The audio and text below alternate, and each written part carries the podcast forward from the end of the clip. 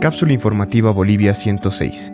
Informamos desde La Paz, sábado 4 de julio de 2020. En este momento tenemos 36.818 casos confirmados, 10.766 casos recuperados, 1.320 decesos. Estas son las noticias verificadas más importantes de la semana.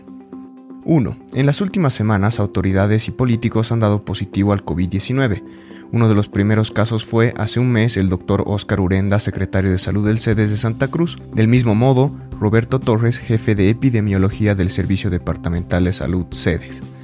Ambos continúan luchando por vencer al coronavirus, aunque su caso es estable. Permanecen en terapia intensiva y su recuperación es muy lenta. Una situación estacionaria prolongada podría ser preocupante, afirmó Marcelo Ríos, director del CEDES Santa Cruz. Asimismo, el 2 de julio se informó que el ministro de la Presidencia, Yerko Núñez, ha dado positivo y se mantiene en aislamiento. Me encuentro estable, aislado, tal como establecen los protocolos de seguridad sanitaria y cumpliendo con la medicación. Detalló Núñez a tiempo de explicar que presentó un resfrío y al conocer que estuvo en contacto con una persona contagiada, decidió aislarse desde el martes y trabajar desde el confinamiento. El ministro confirmó además que el capitán que lo escoltó dio positivo y guarda el aislamiento junto a esa persona. Por su parte, Rafael Quispe, el director de coordinación con los movimientos sociales, dio positivo con COVID a finales de junio. Ayer 3 de julio se comunicó con diversos medios desde el hospital para manifestar su total rechazo a la detención domiciliaria de Nemesia Chacollo, sospechosa del desfalco millonario del fondo indígena. A finales de junio, el comandante general de las Fuerzas Armadas, coronel Sergio Orellana, fue internado en el Hospital Cosmil de La Paz, según informó el periodista John Arandia, quien además agregó en las redes sociales que la autoridad dio positivo hace días atrás y su salud es estable. El diputado Amílcar Barral, internado a finales de julio, contó las complicaciones de salud que pasa debido al COVID-19 y pidió cuidarse a la población, pero también velar por sus seres queridos, el rondar entre la vida y la muerte es muy complicado. Esta enfermedad no es un chiste, expresó agitado y con dificultades para respirar a través de un video difundido en sus redes sociales. 2. En Bolivia el virus está en proceso de crecimiento. Las medidas de prevención deben considerarse mucho más. La curva de avance del COVID-19 del departamento del Beni se va aplanando, pese a que su porcentaje de recuperados es bajo, 3.5%. Su porcentaje de fallecidos es bastante estable, lo cual indica que no están subiendo en escalada en el número de contagios. Santa Cruz mantiene un alto nivel de contagiados diarios, pero ha conseguido un porcentaje de recuperados muy bueno y día a día va mejorando, hasta un 46,6%. La Paz está en un momento difícil, donde los contagios suben y ha habido una bajada en el porcentaje de recuperados, probablemente porque estamos en una fase temprana del proceso.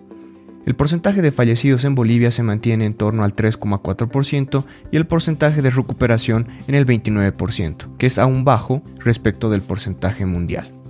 En Latinoamérica, Chile es el país con mayor porcentaje de contagiados respecto de su número de habitantes. Tiene aproximadamente 280.000 contagiados en una población de aproximadamente 21 millones de habitantes. Es decir, uno de cada 100 chilenos se contagió de virus. Sin embargo, el número de recuperados y activos en Chile hace una gran diferencia. Hoy tienen 29.000 casos activos y 87% de personas recuperadas. Argentina, que tuvo rigurosos cuidados de cuarentena, va de subida con aproximadamente 70.000 contagios. Argentina tiene el doble de habitantes que reportan el virus hoy, más de 44.000 casos activos y 34% de casos recuperados. En el caso de Perú, se reporta un porcentaje de recuperación del 62% un intermedio entre Argentina y Chile. Este dato contribuye a ver que la curva de contagios activos se está aplanando. En Europa se va abriendo las fronteras dentro de la Unión Europea. Esta apertura vigente desde el 1 de julio incluye a 15 países donde Uruguay es el único país de Latinoamérica. Los vuelos de Canadá y China serán posibles siempre y cuando hayan reciprocidad de trato. El día 30 de junio, Italia se desamarcó del dicho acuerdo de apertura y decidió tomarse más tiempo para aceptar el ingreso de ciudadanos extranjeros. Estas medidas se revisarán cada dos semanas. A nivel global, en el mundo ya hay más de 11 millones de contagiados, de los cuales más de una tercera parte está en Brasil y Estados Unidos. Ambos países escalan a un ritmo altísimo, el primero con más de 50.000 contagios diarios y el segundo rodea los 45.000 contagios diarios. Estados Unidos con un porcentaje de recuperados del 42% y Brasil con un 61%. Son los dos países con más casos en el mundo. Le sigue Rusia e India. Tanto Estados Unidos como Brasil son países que decidieron no tomar medidas preventivas ante la pandemia. A nivel mundial, el porcentaje de fallecidos está bajando poco a poco, 4,7%, y el de recuperados va incrementándose en 52,7%. Gracias por escucharnos. Este episodio fue producido por Tatiana Fernández y Bernardo Pacheco y editado por Oliver Malele.